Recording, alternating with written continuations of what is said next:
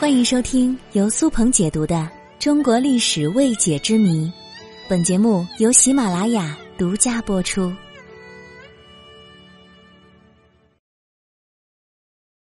傻瓜的来历为什么不叫傻豆、傻菜呢？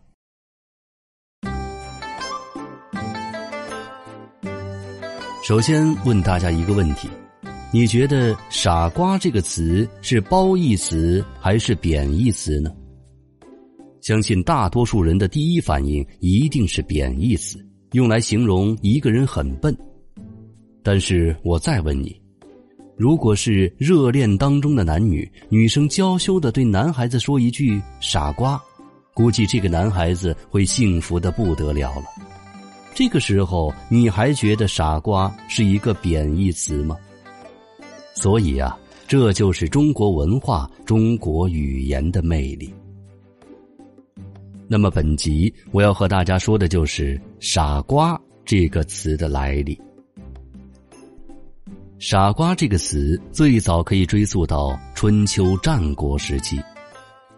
那个时候，一个叫做范宣子的人来到中原朝拜晋国君主，他说。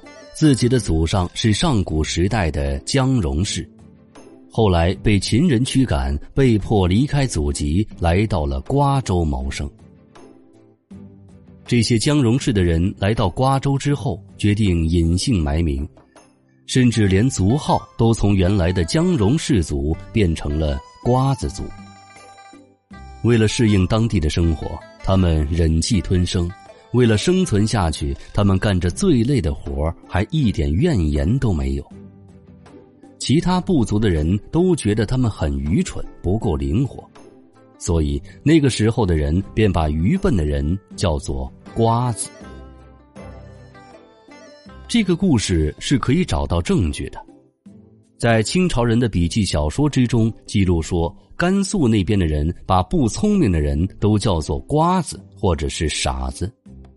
甘肃在中国古代又被叫做甘州，距离秦人居住的陇西和关中非常近，所以这里的记载和当年范宣子自述祖先来历是十分吻合的。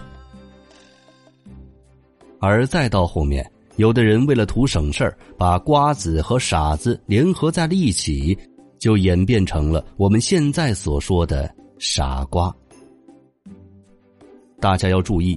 傻瓜里的“瓜”字最初指的是瓜州和瓜子族的意思，并不是西瓜、冬瓜、南瓜的那个瓜，所以傻瓜不叫做什么傻豆或傻菜之类的。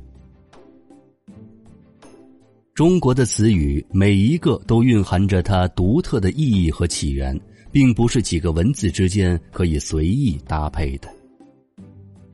从刚才的故事中，我们可以知道。所谓的傻瓜其实并不傻，他们只是为了生存而吃了别人不肯吃的苦而已。其实，在我们的生活当中，像这样所谓的傻瓜并不少。但是，你真的以为别人就是傻瓜吗？难道你忘了一个词叫“大智若愚”吗？好吧，最后问大家一个有意思的问题。就是你有没有叫过你男朋友或女朋友傻瓜呢？或者你对你的爱人有什么特别的爱称吗？欢迎各位留言评论。